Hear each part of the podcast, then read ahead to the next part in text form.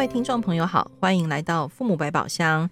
嗯、呃，雅萍你早，Hello，早安，我是雅萍。我们要继续来聊一聊关于小一新生。然后在刚刚的前一集当中，你聊了一个很有趣的话题，但我们还来不及展开，好，时间就到了。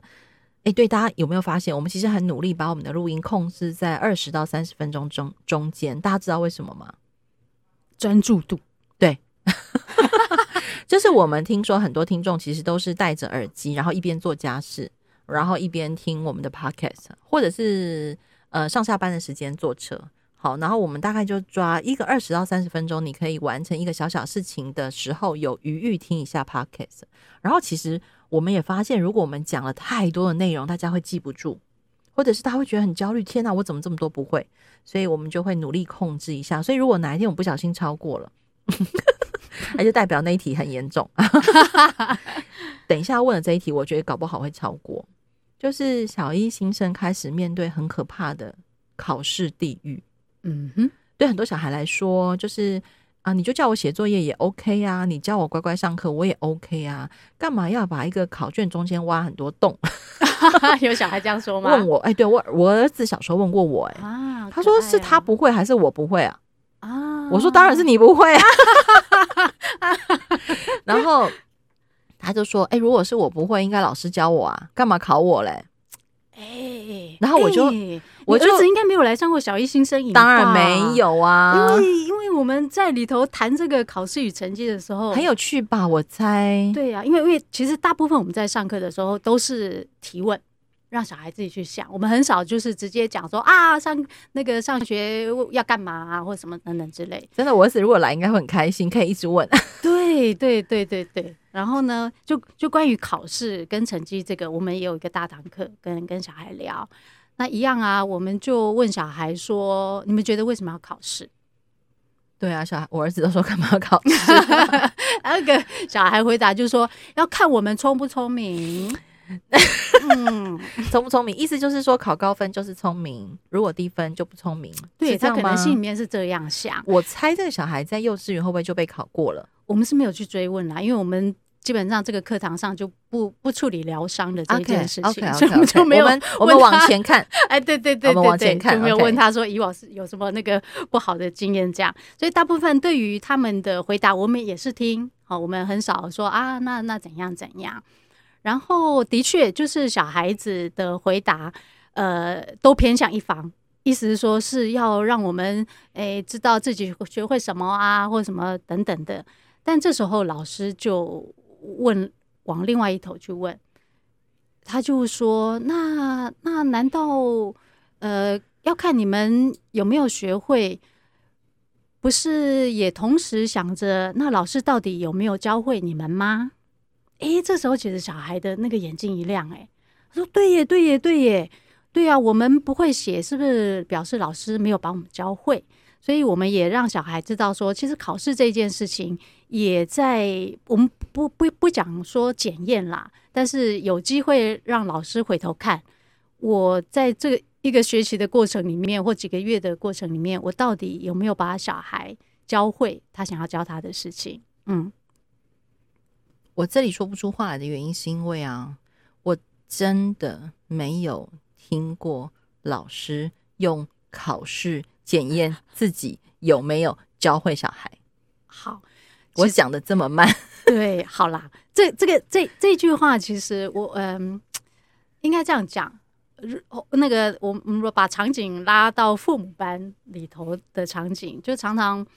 爸爸妈妈就会觉得，哎呀，小孩那个上课都不专心啊！我常常在联络簿里头就看到那个老师写说，哇，今天小孩上课又在跟别人讲话哦，又怎样怎样。那当然，呃，爸妈就会觉得小孩的学习态度不好，哈，上课不够专心。我们当然也不会反对，也许小孩的确有这个状态，但是我们不能在特别是学习这件事情上，只看小孩，却完全不去想老师那一面怎么回事。对不对？那也许，呃，我我老师真的上课就是念课本啊，或者都在骂人啊，或者就就很无聊。那在这样的情境下，你说还要求小孩上课要专心，这个有点强人所难。但是我的意思就是说，当家长来反映这个问题的时候，我们都会问爸妈说：“那你有没有去问小孩？那老师上课都在上什么？”嗯，哎，等一下，我记得我以前在修那个教育学程的时候，然后我们有一个教材教法老师，确实有提过这件事情，哦、就是说，我们身为一个有能力设计所谓。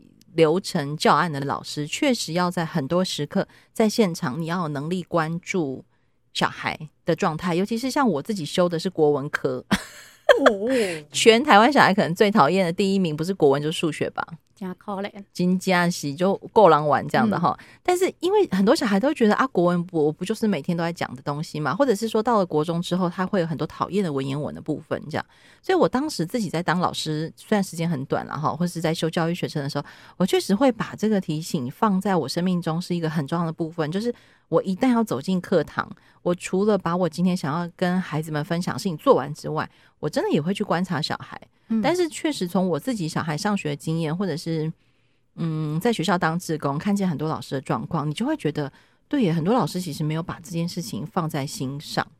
然后，所以我也常常会问小孩，就说：“哎，那老师在在在学校 K 笑的时候，嗯，哎，我等下我这样讲会不会不要不要剪掉？对，老师在学校 K 笑的时候，那你们在下面都在干嘛？嗯，我最近听到个故事，他说：哎，但等我不能讲什么学校，对。”他说，他们暑辅的时候，他们的导师是理化老师，然后的话很多时间，呃，跟小孩精神喊话，因为快要考会考了，九年级这样。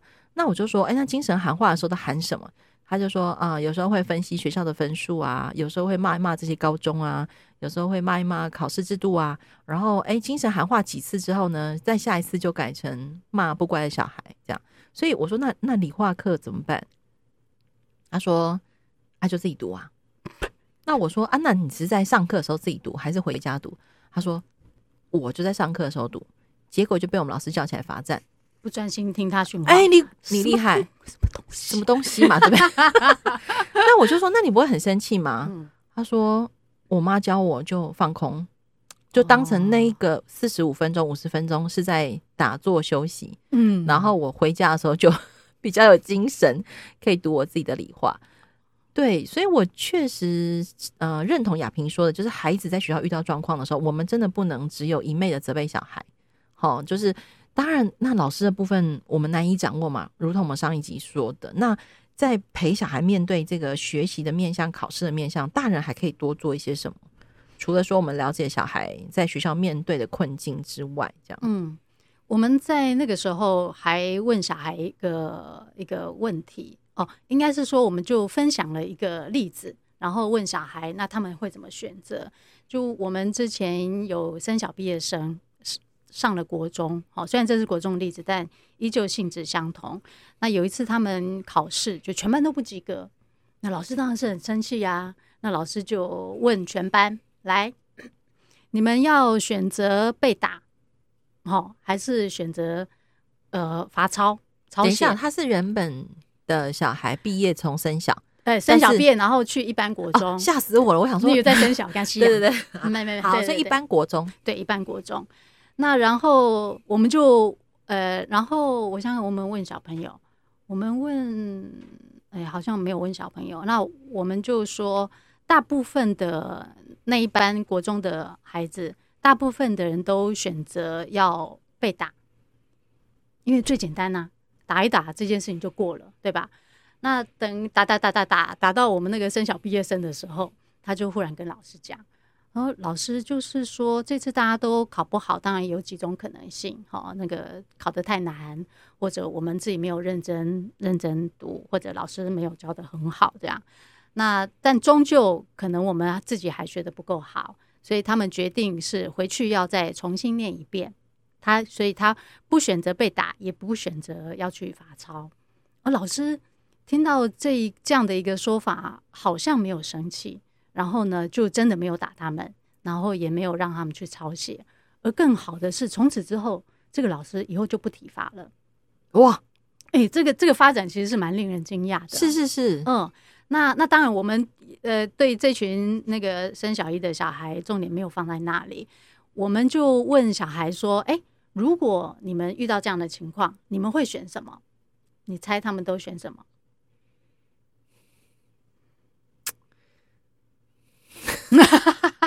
我记得没错的话，他们好像是选那个罚抄啊。嗯，他们他们没有选要被打，他们选罚抄。我觉得罚抄对，因为小一新生应该不大想被打吧？可能吧，他们。嗯，对，因为我我猜国中生会选择被打，他们是觉得我想只要让这件事情赶快过去。对，因为他们可能还要补习啦，功课很忙啦。对对对对对对对对。所以当然那个两国中生跟小学生那个状态有点不同，所以就透过这个例子，我们就去让小孩知道说，考试考不好，并不是透过这个或那个就能够解决学习的问题。嗯，所以是让这样子呃用这个方式让小孩知道，就考试他真正原来的目的是什么嘛。就是希望你能够学会，嗯，所以这这这个是我们跟小孩谈的，就是考试是帮助我们确定我们有没有学会。不过，其实大家应该也都知道了，确定有没有学会，不见得是透过考试。对对，而且我一定要再提，就是现在的考试设计的考卷的样貌，也不是为百分之百所有人设计的，嗯、对吧？嗯嗯、所以才会有很多的状况，其实是需要讨论的。我觉得，如果家长在这个议题上，有这样的认识跟给孩子这样的弹性跟空间，也许就不会在那个六十分、七十分，或者是哎，为什么全班都平均九十，然后你考出来六十这件事情上太纠结，对哈，嗯，觉得大家要把那个眼光放远一点呢、啊，嗯，但是我们当然明白，就是家长难免纠结，嗯，那但是，呃，我我我觉得家长需要花一一点力气去克服。自己的关卡啦，嗯，哦，对，其实那是家长的关呢、欸，是啊，真的，真的，我一定要分享一个我儿子的例子，真的太好笑了。就是他升上五年级的时候就换一个新老师，好，然后老师非常认真，他哦，他是从别的学校代课了十几年，总算考上我们学校啊、哦。然后他暑假的时候，我还印象很深刻，那一年暑假我们在国外玩，然后我竟然在国外接到他电话，我跟老师说，老师这样我要付电话费很贵呢，可不可以回来再打给你这样哈？然后他其实就是问孩子的学习状况，有没有去安亲班啊什么的这样。然后我我们家的小孩就说，这个老师他觉得老师应该很重视成绩。哎，果不其然，开学第一天就来一个小考，老师就想要检视他们过去四年的学习状况这样子。然后等一下，亚萍翻白眼，继续继续。好，然后结果我们儿子当然就考得很糟啊，哈，真的有够糟的。嗯、然后老师就叫他回来跟我聊一聊，说，哎，怎么办？这样就是老师说你基础没有打稳。好，以后怎么办？这样，小孩就回来跟我说：“老师说基础没有打稳，以后怎么办？”然后我就说：“那你觉得怎么办？”他就说：“他也不想想看，我过去四年学的，到现在已经有六十几分，代表我过去四年已经会百分之五十以上了耶。他人生学到学很多东西，到现在他还有记得百分之六十以上吗？”嗯，嘿，嗯，我就点醒你了吗？你在新加坡不是新加坡？真的是，我心里面想说：“哎、欸，我当然知道你在讲什么啊，嗯、可是你的老师不会。”不会愿意接受你这个说法吧？嗯，对。但是这这这件事情的重点就在于老师怎么想都不重要，但是小孩怎么想？欸、对对对，对。所以我刚刚就是要呼应亚萍，就是说、啊、这个题目如果大人把它变成你自己的难题，你真的会非常纠结。嗯嗯，因为人家同学大部分都考得很好，大部分了哈。那当然有很多就是跟我儿子是同一挂的这样子。